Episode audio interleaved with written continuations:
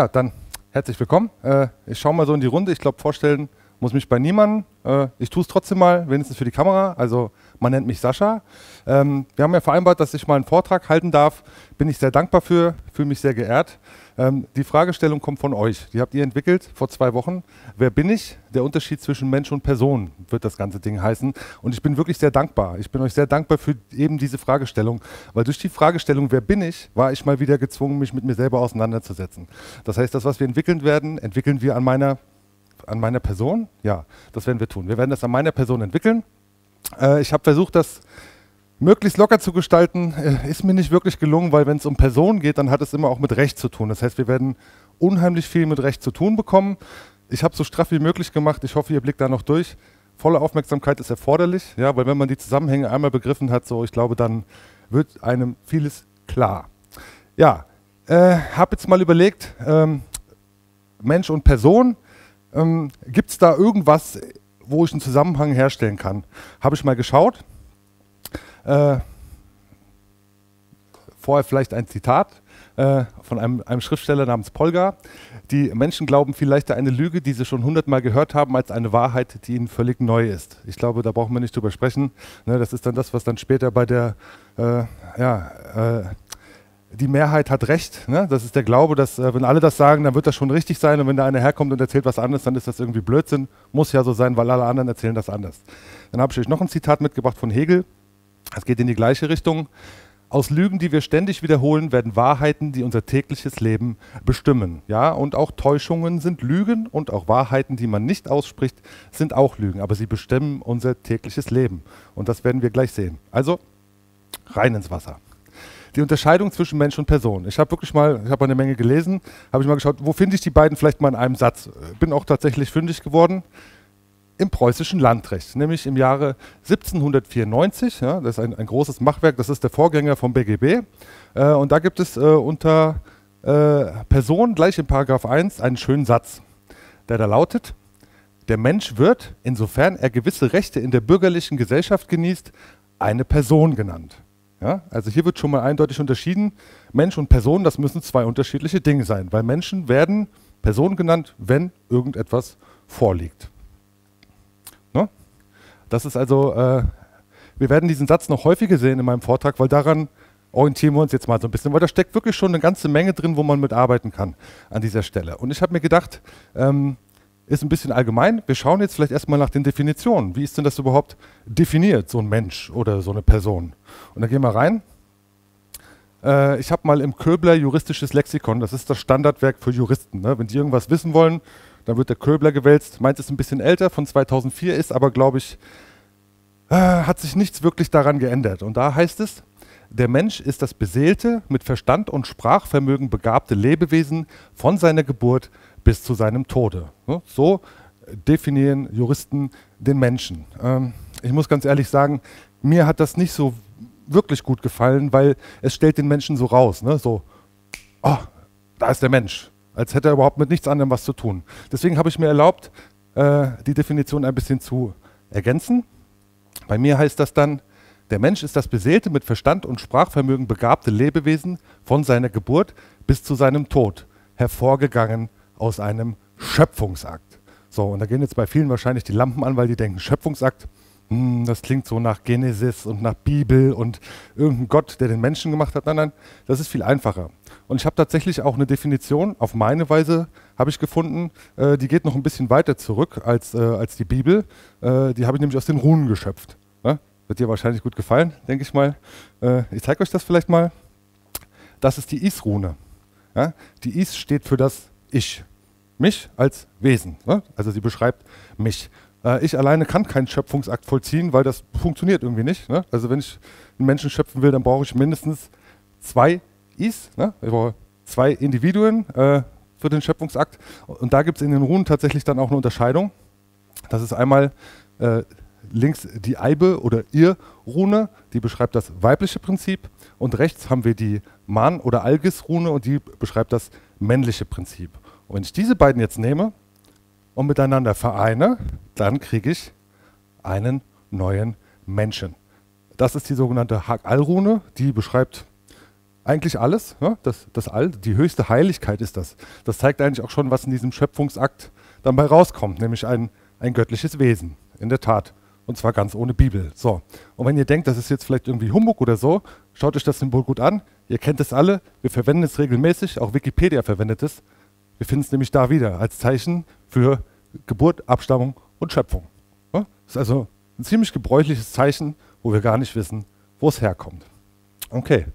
Äh, ja, ich glaube, beim Menschen ist klar, Lebewesen, hervorgegangen aus Schöpfungsakt, ja? also eine Verkettung äh, entsteht neues Leben, das ist der Mensch. Die Person äh, war ein bisschen einfacher. Ja? Ich habe mich erinnert, ich habe da mal die, äh, das Fremdwort habe ich gesehen, irgendwo auch geschrieben in der Fremdsprache, aber ich habe es nicht mehr gefunden, brauchte aber gar nicht so lange suchen. Als Definition für Person reicht es beim Duden zu gucken. Weil beim Duden, worum steht es? Duden.de, ja? die liefern als Erklärung die Person verdanken wir dem Etruskischen, über Lateinisch Persona, Maske des Schauspielers, von Etruskisch Perschu, Maske. Ja? Ganz einfach. Ne? Das können wir einfach zusammenfassen, indem wir sagen, eine Person ist eine Maske am Theater, also eine fiktionale Gestalt, also eine Fiktion. Und die kann man wunderbar darstellen. Ja, das kennen wir ja. Theater, das sind diese griechischen Masken, ne? das kommt ja aus dem Etruskischen auch. Äh, das Drama äh, hat zwei Spielarten. Das eine ist die Tragödie, das andere ist die Komödie. So, damit haben wir den Menschen definiert, haben die Person definiert und dann wollen wir mal schauen, wie das zusammenpasst. Äh, noch nicht wirklich. Äh, ich wollte jetzt erstmal äh, ein paar Beispiele für Personen zeigen, damit ihr vielleicht steht, was, versteht, was das mit den Masken auf sich hat. Ne? Und äh, wir alle tragen jeden Tag Masken und wissen das gar nicht. Am besten ist, ein Beispiel, jeder von uns benutzt das Internet, glaube ich. Ich glaube, hier ist keiner, der es nicht tut. Nö. Äh, der Internetbenutzer, äh, jemand, habe ich ganz bewusst so formuliert, jemand erwirbt Rechte, nämlich den Internetzugang, dadurch, dass er seine Pflichten erfüllt, indem er bezahlt. Also, solange ich bezahle, darf ich Internetbenutzer sein und darf das Internet nutzen. Wenn ich nicht mehr bezahle, wird mir das Recht entzogen, das Internet zu nutzen. Internetbenutzer, eine Person. Jeder von uns ist diese Person. Wir wissen es nur nicht, weil wir realisieren das nicht. Die anderen Beispiele habe ich nicht so ausführlich mal äh, auseinandergezogen. Äh, ich glaube, da kann sich jeder einfach mal schnell ein Bild davon machen, was dahinter steckt. Ne? Wer so ein Kapitän zum Beispiel, das ist ja wie, wie Gott auf seinem Schiff. Ne? Er hat hohe Verantwortung für die Crew, aber er hat auch hohe Rechte, indem er die Leute auch über Bord schmeißen darf, wenn das die Situation erfordert. Ne? Oder äh, Erziehungsberechtigte, auch eine ganz interessante Person. Ja? Da kommen wir später nochmal zu. Äh, ist uns gar nicht klar, was dahinter steckt, ist aber eine ziemlich krasse Nummer. Oder der Fahrzeugführer. Ne? Ich behaupte, Menschen können gar kein Auto fahren. Ja? Also sie können es schon, ja, aber sie tun es nicht, weil es sind immer Leute mit einer Fahrerlaubnis, die brauchen eine Person dafür, dass sie das Fahrzeug führen dürfen. Fahrzeugführer, eine Person. Der Häuptling, ja, ist noch ein besseres Beispiel. Äh, ein Häuptling ist jemand, der von einer Gruppe von Menschen das Recht bekommt, über diese Gruppe ja nicht unbedingt zu herrschen, aber doch zumindest ihre Geschicke so weit zu bestimmen, dass es allen dienlich sein soll. Den Häuptling haben wir bei uns auch. Das ist der Bürgermeister, ist nichts anderes. Ist auch ein Mensch, aber hat eine Maske auf, indem wir ihn legitimieren, für uns Entscheidungen zu treffen. So, und auch der Vortragende, ja, äh, also meine Person jetzt gerade, äh, ich bin zwar als Mensch hier, ja, aber ihr gebt mir das Privileg, euch etwas erzählen zu dürfen und deswegen trage ich gerade eine Maske, nämlich die des Vortragenden. Okay, ich glaube, damit sollte klar sein, was eine, eine Person ist. Also kommen wir wieder zurück zur Kernaussage. Der Mensch wird, insofern er gewisse Rechte in der bürgerlichen Gesellschaft genießt, eine Person genannt. Ja? Aber die Unterscheidung Mensch, Person, wobei man berücksichtigen muss, der Mensch, der bewegt sich im Naturrecht. Ne? Schöpfungsakt, der Mensch ist da, er ist da und das war es aber auch schon. Ja? Er hat zwar Bedürfnisse, aber Rechte hat er so erstmal keine. Ja? Wohin, so, wobei so ein kleiner Mensch natürlich auch äh, Schwierigkeiten hätte, seine Rechte ohne weiteres durchzusetzen. Also Naturrecht. Im Gegensatz dazu die Person, das ist eine menschengemachte Fiktion, das haben wir gelernt. Und was da jetzt stattfindet, das ist eine Zuordnung. Das heißt also, Personen werden durch irgendwelche Umstände zugeordnet zu dem Menschen. So. Und das wird scheinbar abhängig gemacht von Rechten. Äh, hier ist jetzt nicht die Rede von Pflichten. Interessant eigentlich, ja, es kommt ja aus dem preußischen Landrecht. Von Pflichten ist hier noch gar nicht die Rede, aber wo Rechte sind, da sind auch Pflichten. So, aber wir schauen uns jetzt erstmal die Rechte an, weil menschengemachte Fiktionen sind nichts anderes als das Recht. Ja, das Recht ist eine menschengemachte Fiktion, damit der Mensch im Naturrecht miteinander das Leben regeln kann. So. Und da ist es interessant mal zu schauen, die Rechtsebenen menschengemachter Fiktion, die sind nämlich in unterschiedlichen Ebenen angeordnet. Äh, da haben wir mal als unterste Ebene haben wir das Handelsrecht oder das sogenannte Privatrecht. Ja, das ist also, wenn wir einen Vertrag miteinander machen und ja, handeln irgendwas miteinander aus, äh, unter vier Augen, dann ist das das Handelsrecht, kommt ursprünglich aus dem Piratenrecht, Seerecht, krasse Nummer. Über dem Handelsrecht steht das Staatsrecht oder auch das sogenannte Hoheitsrecht. Ja, das heißt also, wie der Häuptling, eine Gruppe Menschen überträgt jemanden die Leitung, äh, die Hoheit. So, äh, und das Ganze wird noch getoppt von dem Völkerrecht oder dem internationalen Recht, wo dann Hoheiten oder Staaten miteinander Regelungen treffen, die dann wiederum Beachtung finden müssen. Hier gibt es einen wichtigen Merksatz dazu, den möchte ich euch nicht vorenthalten, weil der ist sehr wichtig. Äh, das heißt, Handelsrecht bricht Völkerrecht. und das ist einfach dadurch bedingt, dass es hier um die Willensentscheidung des Menschen geht. Wenn wir zwei einen Vertrag mit uns machen, hat, da hat, die, hat das Völkerrecht überhaupt gar nichts damit zu tun, ja? weil wir einigen uns und sagen, äh, dies sind unsere Regeln, keiner von uns beiden ist ein Volk, so, und damit heißt es, Handelsrecht bricht Völkerrecht. Das ist angewandte Rechtspraxis. So, das sind die, die Rechtsebenen. Jetzt wird ein, ein neuer Mensch wird geboren. Ich habe da oben mal das Symbol so als im Hinterkopf, dass er nicht alleine da ist, sondern da stehen welche hinten dran und da stehen viele hinten dran, weil es braucht viele, damit wir heute hier sein können. Äh, wir orientieren uns wieder an dem, an dem Kernsatz aus dem preußischen Landrecht. Der Mensch wird, insofern er gewisse Rechte in der bürgerlichen Gesellschaft genießt, eine Person genannt. So, haben wir den nächsten Punkt, den es mal zu klären gibt. Die bürgerliche Gesellschaft, äh, wo könnte die denn wohl angesiedelt sein? Was meint ihr? Ist das Handelsrecht? Wenn so ein Mensch geboren wird, wird er ins Handelsrecht reingeboren? Oder eher ins Staatsrecht? Oder eher ins Völkerrecht? Völkerrecht? Eine bürgerliche Gesellschaft, aber das, aber das Völkerrecht ist internationales Recht regelt die Beziehungen von Völkern untereinander. Ne? Na, Menschen? Handelsrecht? Das ist bei uns vielleicht der Fall. Aber da kommen wir ja noch drauf. Okay, ich will es nicht so schwer machen. Also in der Regel wird so ein Mensch in den Staat reingeboren. Ne? So, nämlich in eine Gruppe von Menschen, die irgendwie organisiert sind. Das ist die bürgerliche Gesellschaft.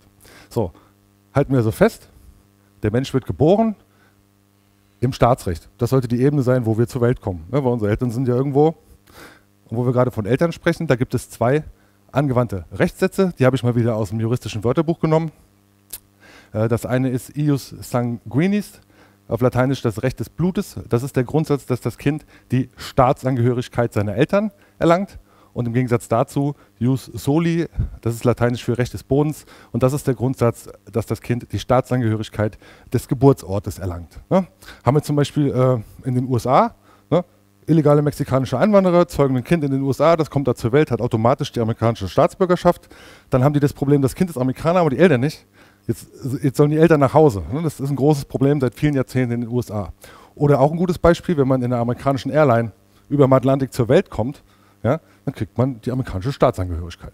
Das ist einfach so. Ne? Also die haben Jus Soli. Also wenn jetzt ein neuer Mensch geboren wird, dann scheint die Frage zu sein, die da wichtig ist, von welchem Eltern und an welchem Ort wurde er geboren? So, und da die Frage hier lautet, wer bin ich? Ich wurde geboren in der Bundesrepublik Deutschland. So, damit ist es jetzt erforderlich, dass wir mal eine staatsrechtliche Betrachtung der Bundesrepublik Deutschland vornehmen. Äh, ich sage es gleich voraus. Äh, die Bundesrepublik Deutschland und die DDR sich, unterscheiden sich an der Stelle überhaupt nicht, weil es, es, gilt für beide im Endeffekt. So. Und da gibt es einen, einen Kernsatz, den sollte eigentlich schon jeder von euch kennen. Äh, der ist vom Bundesverfassungsgericht. Bundesverfassungsgerichtgesetz sagt, äh, die Entscheidung des Bundesverfassungsgerichts binden alle Organe und Behörden des Bundes. Das ist, hat, hat, Gesetzescharakter, das heißt, es ist das höchste Organ in der Bundesrepublik Deutschland. So. Und dieses Bundesverfassungsgericht hat 1973 mal festgestellt, das Deutsche Reich hat den Zusammenbruch 1945 überdauert und ist weder mit der Kapitulation der Wehrmacht noch mit der Ausübung fremder Staatsgewalt untergegangen. Das Deutsche Reich existiert fort, besitzt nach wie vor Rechtsfähigkeit, ist als Gesamtstaat mangels Organe allerdings nicht handlungsfähig. Die Bundesrepublik Deutschland ist nicht Rechtsnachfolger des Deutschen Reiches. Das ist mal so grundlegende Entscheidung. Da gibt es zwei Dinge, die wir uns merken müssen. Ich habe das mal rausgestellt. Das Deutsche Reich besitzt Rechtsfähigkeit. Punkt. Da ist ein Staat und der besitzt Rechtsfähigkeit. Der zweite Punkt wäre, die Bundesrepublik Deutschland ist nicht Rechtsnachfolger des Deutschen Reiches. Wir haben scheinbar den Staat Deutsches Reich und scheinbar haben wir irgendetwas anderes noch. Und dieses andere, das schauen wir uns jetzt mal ein bisschen genauer an. Aus dem Besatzungsrecht äh, der Alliierten bzw. der Amerikaner in dem Fall, ist ja Hauptsiegermacht, ne, die Schaef-Gesetzgebung, äh, haben die damals festgelegt. Äh, und da steht drin, Deutschland bedeutet das Gebiet des Deutschen Reiches, wie es am 31. Dezember 1937 bestanden hat. Man könnte auch sagen, Deutschland ist Nazi-Deutschland, ne? so von den Ausdehnungen her. Also Weimarer Republik, so ist, glaube ich, die richtige Bezeichnung. Hier gibt es äh, mal festzustellen, Deutschland bedeutet Gebiet. Nichts anderes. Es ist ein Territorium. Ne? Also der Ausdruck Deutschland bezeichnet ein Territorium und sonst erstmal gar nichts. Wo wir gerade bei den Amerikanern sind, ja, das ist ein schönes Beispiel, gilt analog für Russen, Briten, Franzosen und so weiter. Da gibt es die Pro, äh, Kontrollratsproklamation Nummer 2. Ist hier ein bisschen klein, deswegen habe ich den Satz da oben nochmal rausgearbeitet. Da heißt es, innerhalb der amerikanischen Besatzungszone werden hiermit Verwaltungsgebiete gebildet, die von jetzt ab als Staaten bezeichnet werden. Haben wir, was haben wir denn hier? Verwaltungsgebiete werden als Staaten bezeichnet. So, Hund heißt jetzt Katze. Ist so, legen wir mal fest. Ja? Macht keinen Sinn, aber ist so. Deswegen kann die Bundesrepublik Deutschland heute noch behaupten, sie sei ein Staat. Und sie lügt damit nicht, weil es ist ein Verwaltungsgebiet. Das wird jetzt halt so bezeichnet. Ja? Das kann man festhalten. Hier wird eine Gleichung aufgestellt, die da heißt, Verwaltungsgebiete als Staaten zu bezeichnen. Ne? Staat heißt hier Verwaltung in der Bundesrepublik und die bewegt sich im Handelsrecht und nicht im Staatsrecht. Äh, das lässt sich auch schön sehen äh, in der UN-Charta. Ja, dazu muss man wissen, die UN wurden 1942 als Feindstaatenorganisation gegen das Deutsche Reich gegründet. Darum gibt es die UN. So, und äh, diese sogenannten Feindstaatenklausel, die ist auch heute noch in Kraft. Ja, das heißt also, die Welt, diese 192 Staaten, die sich da organisiert haben in der UN, sind Feindstaaten des Deutschen Reiches. So. Und da drin steht, ne, das, ist die, das ist die Charta, also die Satzung der UN, und da drin steht, das deutsche Volk ist als Feind entmündigt im Stande von 1937. Und weiter heißt es in Artikel 73, die Bundesrepublik ist nach Artikel 73 der UN-Charta als Nazi-Deutschland für Nazi-Deutschland als Treuhänder eingesetzt. Das ist der Treuhänder der Verwaltung. Diese Aussage findet sich wieder im Grundgesetz, nämlich Artikel 133 Grundgesetz. Da heißt es, der Bund tritt in die Rechte und Pflichten des vereinten Wirtschaftsgebietes ein. Ja? Springt sofort ins Auge eigentlich, markiert es trotzdem mal Rechte und Pflichten eines Wirtschaftsgebietes. Ne? Das kann sich nur im Handelsrecht abspielen. Weil scheinbar ist der deutsche Staat handlungsunfähig. Äh, ich habe hier an der Stelle etwas entdeckt, da möchte ich kurz drauf kommen, weil es ist doch äh, auch ein Zeichen für die Verwirrung, die man uns hier stiftet in Deutschland. Hier ist nämlich die Rede von der Bund. So, äh, da habe ich mir gedacht, Mensch, den Bund, das hast du doch schon mal irgendwo gelesen. Ich habe kurz nachgedacht und dann fiel es mir ein.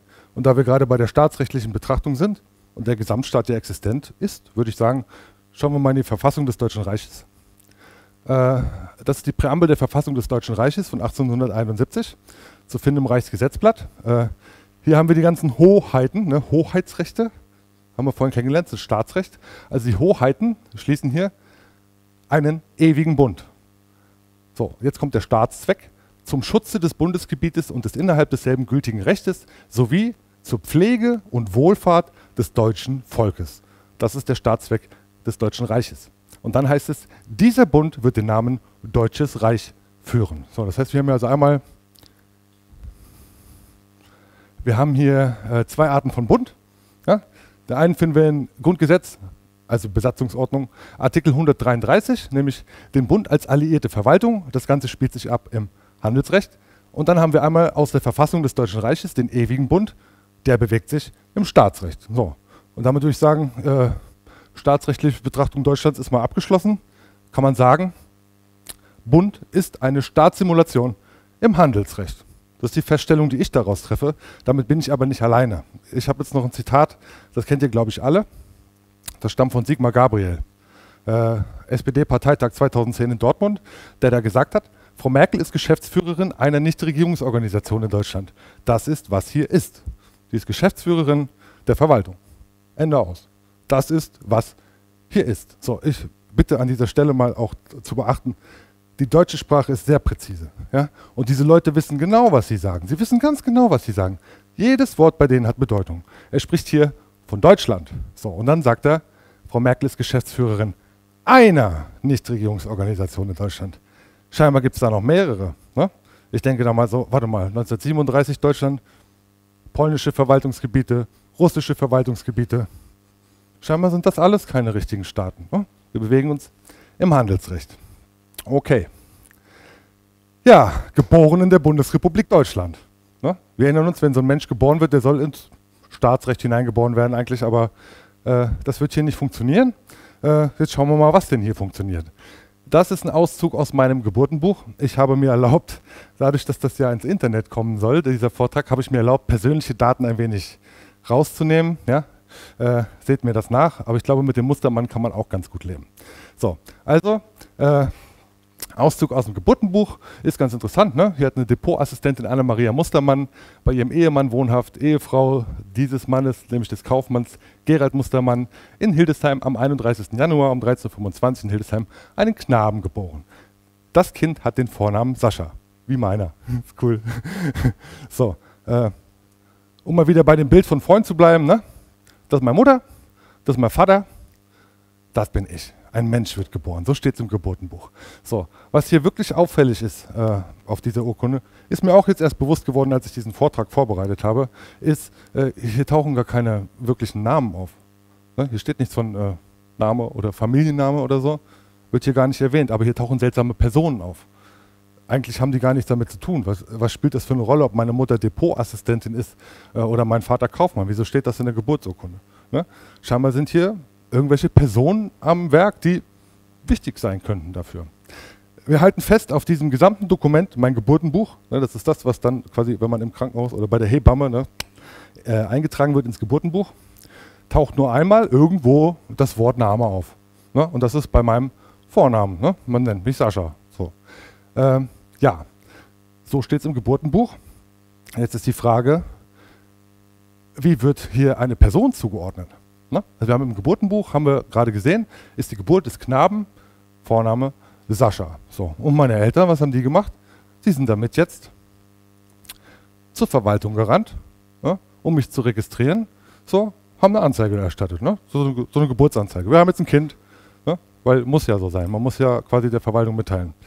Bei der Verwaltung gibt es jetzt ein neues Blatt Papier und das sieht dann so aus.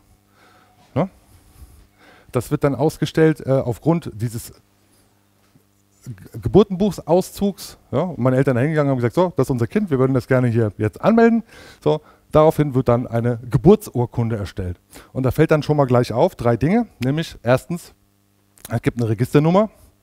Ne, schau mal, muss ja, muss ja so sein, ne, wie, ein, wie, ein, Auto mit einem Kennzeichen braucht eine Registernummer. Dann haben wir hier auf einmal äh, die Bezeichnung Geburtsname, habe ich nicht gesehen auf der ursprünglichen Geburtenbuchanzeige haben die sich irgendwo rausgezogen. Ne?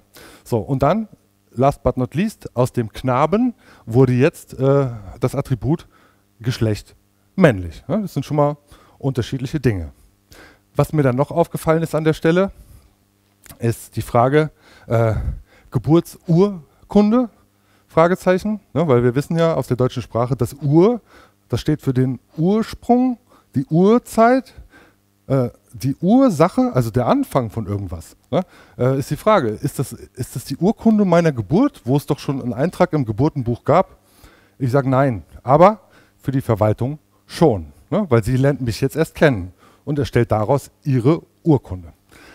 Ja, das tut sie natürlich nicht mutwillig. Äh, jetzt kommt die Stelle, wo wir ein bisschen in die Gesetze reingehen werden. Ne, es gibt auch dafür Vorschriften, wie das zu erfolgen hat.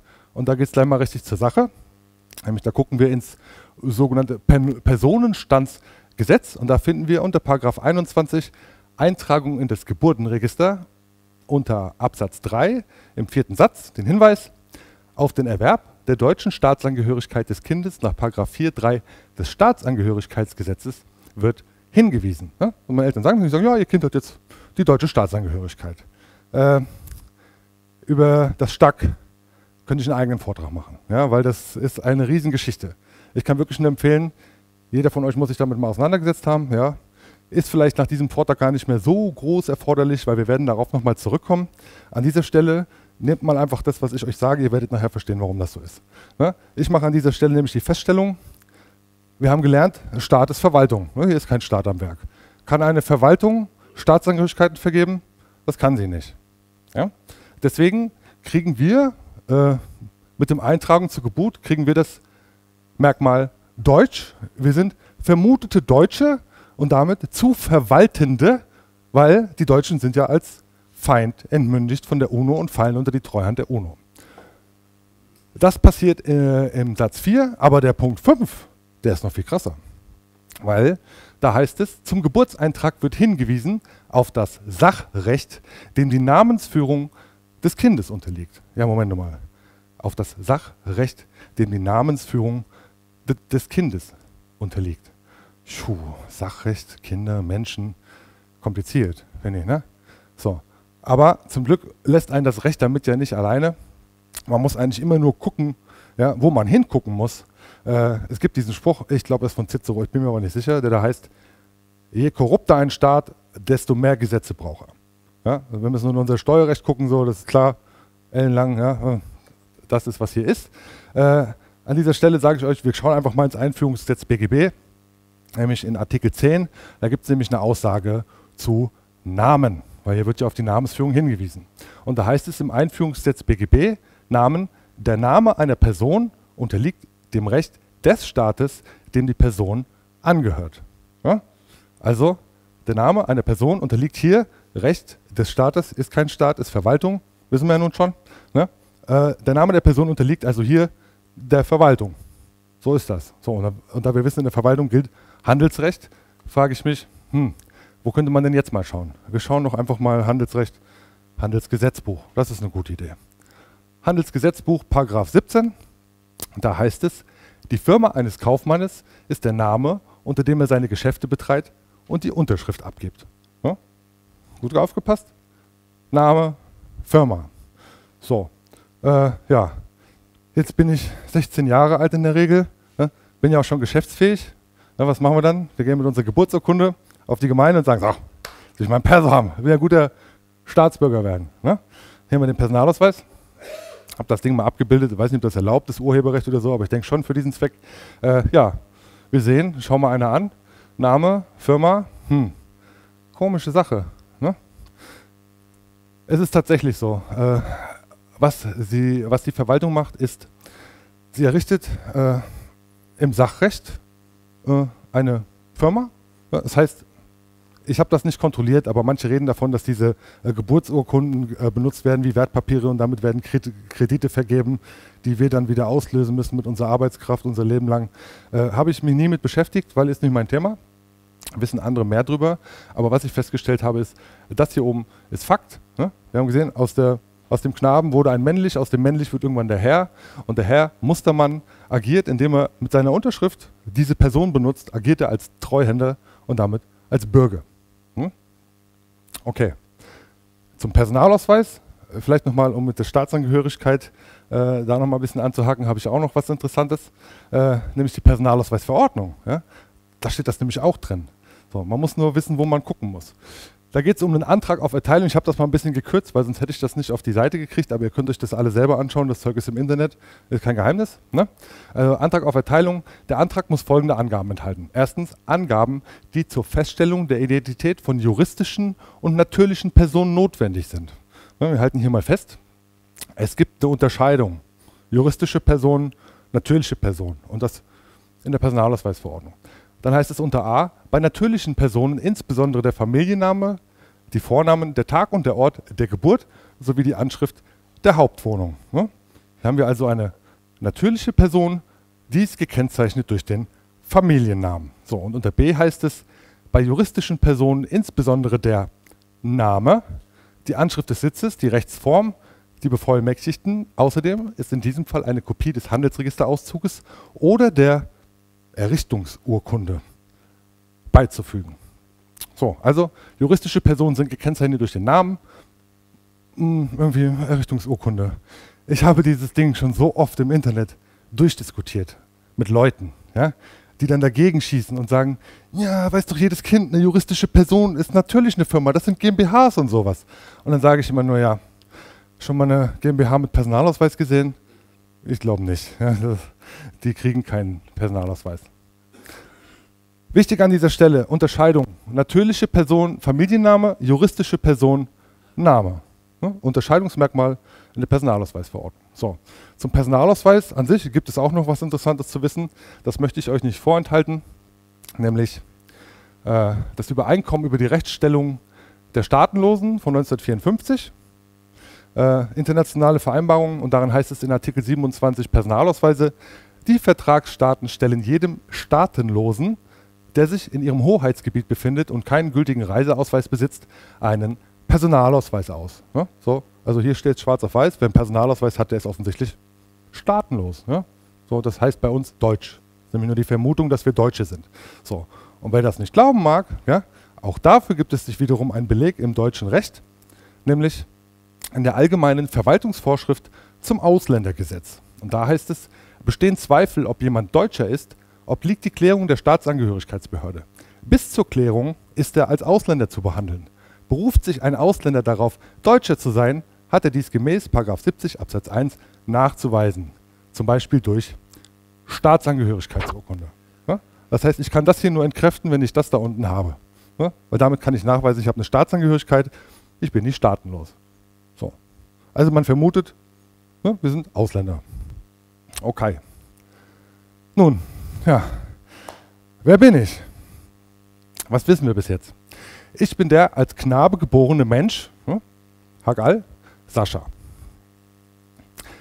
Äh, als in Deutschland geborenem Kind wurde mir aufgrund der Gutgläubigkeit meiner Eltern von der Treuhandverwaltung der Feindstaatenorganisation eine juristische Person zugeordnet mit den Attributen männlich, staatenloser Ausländer und vermuteter Deutscher. Da ich mich des Namens der Person bediene, und mich regelmäßig mit ihm als Herr Mustermann identifiziere, agiere ich als kaufmännischer Treuhänder für eine Firma, die von der Verwaltung im Handelsrecht eingerichtet wurde. So, äh, ja, ich habe eine Person bekommen, nämlich die juristische. Äh, ich habe jetzt mal wieder die beiden Theatermasken hier eingeblendet. Ich glaube, jeder von uns weiß, welche der beiden mir hier zugeordnet wurde. Das ist, glaube ich, keine Frage. Ich bin sicher, es ist diese hier, ja, weil ich muss für alles den Kopf hinhalten. Ich muss haften äh, ja, und habe eigentlich auch nichts davon und bin entrechtet. Äh, als Sache werde ich behandelt. Deswegen übrigens auch, wenn man aufs Amt geht, aufs Arbeitsamt oder so, ne, da sitzen Sachbearbeiter. Ja, ich, ne, wir sind Sachen. Oder vor Gericht zum Beispiel, da heißt dann, es wird verhandelt in der Sache. Äh, ja, seltsam. Hier ist die Erklärung. So, äh, hab das jetzt gut runtergerasselt. Äh, wollen wir Pause machen? Ja, ne? Erstmal. So, zurück zum zweiten Teil. Äh, eine Person haben wir nun schon ausgemacht ne, von diesem äh, Komödien- und Tragödienstadel hier. Äh, hier sind jetzt aber zwei Masken. Das bewegt mich zu der Frage, kann ich nicht eigentlich eine vorteilhaftere Person erlangen? Ja, da würde ich sagen, machen wir uns mal auf die Spurensuche danach, nämlich im geltenden Recht. Muss man gar nicht lange suchen. Wir schauen mal in das Grundgesetz für die Bundesrepublik Deutschland. Da steht nämlich in Artikel 19, ihr wisst ja, 1 bis 20 sind ja die sogenannten Grundrechte im Grundgesetz. Und da steht in Artikel 19 drin, die Grundrechte gelten auch für inländische juristische Personen, soweit sie ihrem Wesen nach auf diese anwendbar sind. Okay, wenn hier steht, die Grundrechte gelten auch für juristische Personen, dann gehe ich davon aus, dass juristische Personen in den Grundrechten ansonsten nicht, nicht angesprochen werden. Ja? Also müssen wir nur eins machen, wir müssen jetzt mal in den Grundrechten gucken, ob wir einen Personenkreis finden, der angesprochen wird ja? und der sich von juristischen Personen unterscheidet. Da braucht man auch nicht lange suchen. Zum Beispiel Artikel 8 Grundrecht. Äh, alle Deutschen haben das Recht, sich ohne Anmeldung oder Erlaubnis friedlich und ohne Waffen zu versammeln. Und siehe da, hier ist schon eine Personengruppe, die bezeichnet wird und die scheint unterschieden zu sein von juristischen Personen. Wir haben alle Deutschen, die Deutschen. So, dann stellt sich die Frage, wer ist das? Wer sind denn diese Deutschen? Und da braucht man auch gar nicht weiter lange suchen. Das steht nämlich auch im Grundgesetz drin. Da steht Artikel 116, ne? der Begriff des Deutschen. Und jetzt geht es ans Eingemachte. Weil, das ist zwar nur ein kurzer Satz, aber der hat es wirklich in sich. Deutscher im Sinne dieses Grundgesetzes ist vorbehaltlich anderweitiger gesetzlicher Regelung, wer die deutsche Staatsangehörigkeit besitzt. So steht es da drin. Und da stelle ich erstmal fest, Deutscher im Sinne dieses Grundgesetzes. Also im Sinne der Besatzerordnung wird Deutsch äh, definiert und das im zweiten Nebensatz, nämlich wer die deutsche Staatsangehörigkeit besitzt. So, und das hatten wir vorhin schon mal. Ne? Die deutsche Staatsangehörigkeit ist geregelt im sogenannten Staatsangehörigkeitsgesetz, nämlich im STAG. So, das wäre der eine Teil. Äh, da gibt es aber noch einen eingeschobenen Nebensatz und der ist wirklich interessant. Da heißt es nämlich vorbehaltlich anderweitiger gesetzlicher Regelung. Und da fragt man sich jetzt natürlich, ja, wo soll man die denn finden, diese anderweitige gesetzliche Regelung? Äh, ich habe sie gefunden, nämlich in Artikel 50 des Einführungsgesetzes zum BGB. Und das ist ein ganz, ganz wichtiger Artikel. Und weil der so wichtig ist, äh, habe ich mal ein BGB mitgebracht. Äh, das ist meine Version von 1900, habe ich vergessen, 1995. Habe ich mal für die Schule gebraucht. Steht auch schön mein Name vorne drin, ja, also meine juristische Person. Und ich habe mir hier den Artikel 50 habe ich mir mal markiert. Äh, wer ist denn mal so liebenswürdig und möchte den mal vorlesen? Freiwillige vor. Wer? So? Artikel 50 ist gleich hier Lies uns doch mal vor, was bei Artikel 50 steht.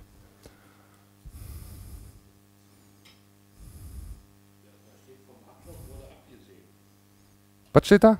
Vom Abdruck wurde abgesehen. Vom Abdruck wurde abgesehen, steht hier. Tatsächlich. Vom Abdruck wurde abgesehen, steht in Artikel 50. Naja, gut, also Bücher sind ja nicht alles, man kann ja auch an anderen Stellen nachgucken, ne? zum Beispiel im Internet. Ich weiß, was in Artikel 50 steht, ich verrate es euch in Artikel 50 steht drin, die Vorschriften der Reichsgesetze bleiben in Kraft. Oha, vom Abdruck wurde abgesehen. Ja, warum? Das ist ein gutes Beispiel für die Täuschung, die hier durchgeführt wird. Ja? Hier steht, die Vorschriften der Reichsgesetze bleiben in Kraft und in meinem BGB steht, vom Abdruck wurde abgesehen, weil ist scheinbar nicht wichtig. Doch, es ist sogar maßgeblich wichtig, weil wir haben hier einen riesen Unterschied. Bei den Reichsgesetzen handelt es sich um Staatsrecht und bei dem Staatsangehörigkeitsgesetz, das ist für die Verwaltung, das ist Handelsrecht. Und deswegen ist es erstens hier so angeordnet und zweitens sogar im Grundgesetz so angeordnet, weil Staatsrecht steht über Handelsrecht. So, dann würde ich sagen, naja, äh, schauen wir doch mal rein in dieses Staatsangehörigkeitsgesetz, weil wir sind ja auf der Spurensuche nach einer anderen Person. Äh, müssen wir mal schauen, ob wir da irgendwie an die Reichsgesetze rankommen. Das Staatsangehörigkeitsgesetz STAG, also Verwaltungsrecht, Handelsrecht. Äh, das ist das, womit die Bundesrepublik Deutschland arbeitet. Steht hier auch zuletzt geändert 2016. Ne? Da ändern die regelmäßig irgendwas drin, weil sie können ja ihre allgemeinen Geschäftsbedingungen für die Verwaltung anpassen, wie sie möchten. Äh, für uns ist eigentlich nur wichtig an dieser Stelle das Ausfertigungsdatum. Weil das ist der Hinweis, äh, wo wir die andere Person finden können. Und da steht 22.07.1913. So, jetzt erinnern wir uns nochmal, ne? vom Abdruck wurde abgesehen. Artikel 50 Einführungsgesetz BGB, die Vorschriften der Reichsgesetze bleiben in Kraft. Bleiben in Kraft heißt, bleiben gültig. So. Das heißt, wir müssen jetzt eigentlich nur mal das Staatsangehörigkeitsgesetz mit dem Ausfertigungsdatum 22.07.1913 suchen, nämlich in Form des Reichsgesetzes. Und das finden wir als Reichs- und Staatsangehörigkeitsgesetz, das sogenannte Rustag, trägt das gleiche Ausstellungsdatum wie das STAG und da heißt es in Paragraph 1, Deutscher ist, wer die Staatsangehörigkeit in einem Bundesstaat besitzt. Und dann heißt es weiter in Paragraph 4, durch die Geburt erwirbt das eheliche Kind eines Deutschen die Staatsangehörigkeit des Vaters, das uneheliche Kind eines Deutschen die Staatsangehörigkeit der Mutter. Wichtig hier in diesen beiden Paragraphen, Deutscher durch die Geburt. So. Und damit kann man sagen, die Zuordnung der Person Deutscher erfolgt einfach dadurch, dass der Mensch geboren wird. Damit wird die Person zugeordnet. Und dieser Deutscher, weil das ja das Reichsgesetz ist, hat Staatsrecht. Kommt ja aus dem Staatsrecht. Okay, deswegen äh, die Unterscheidung. Deutsch ist die Vermutung, das ist geltendes Recht. Und dann gibt es noch den Deutscher, ja, das ist nämlich die Rechtsstellung als Deutscher. Und das ist gültiges Recht, nämlich Reichsgesetze. Die Rechtsstellung als Deutscher durch Geburt. Da finden wir im bürgerlichen Gesetzbuch äh, BGB, äh, in Paragraph 1 steht schon, die Rechtsfähigkeit des Menschen beginnt mit der Geburt. Also tatsächlich, es ist so, der Mensch hat Rechtsfähigkeit. Äh, hier erfolgt dann durch die Geburt die Rechtsstellung als Deutscher und da haben wir, tada, die natürliche Person. Also die zweite Person jetzt ausfindig gemacht. So, äh, auch hierzu ähm, gibt es nochmal einen Beleg im geltenden Recht, nämlich wiederum im Einführungsgesetz des BGB. Und das ist ganz wichtig, weil das ist der entscheidende Satz eigentlich an dieser Stelle. Das ist Artikel 5, ist das sogenannte Personalstatut, ja, Name ist Programm, äh, ne, Personalausweis und so. Und darin steht, wird auf das Recht des Staates verwiesen, dem eine Person angehört. Und gehört sie mehreren Staaten an, so ist das Recht desjenigen dieser Staaten anzuwenden, mit dem die Person am engsten verbunden ist, insbesondere durch ihren gewöhnlichen Aufenthalt oder durch den Verlauf ihres Lebens.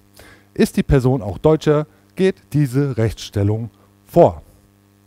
Das ist einer der wichtigsten Sätze in den deutschen Gesetzbüchern, weil da steht, dass die Rechtsstellung als Deutscher vorgeht und das macht Sinn, weil wir befinden uns im Handelsrecht der Verwaltung, aber das hier der Deutsche ist Staatsrecht. Wir erinnern uns an die Rechtsebenen.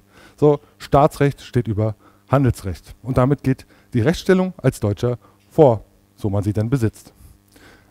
Äh, ich habe jetzt also im geltenden Recht, ne, je nachdem, wo man gucken muss, äh, haben wir mal zwei Personen ausgemacht, ne, vor allem in der Personalausweisverordnung. Natürliche Person, juristische Person, die werden jetzt hier nochmal gegenübergestellt, was ich da gefunden habe. Äh, da ist die juristische Person zum einen, die kennzeichnet sich durch Name, sie unterliegt dem Handelsrecht, wird als Sache behandelt, ist staatenlos, ist ja klar bei einer Sache. Ich habe das Personal mal in Anführungszeichen gesetzt, ich glaube, jeder weiß jetzt, was das bedeutet. So, und wir übernehmen die Treuhänderschaft dadurch, dass wir uns dieses Namens bedienen und dafür unterschreiben. Demgegenüber steht jetzt die natürliche Person, Personalausweisverordnung haben wir kennengelernt.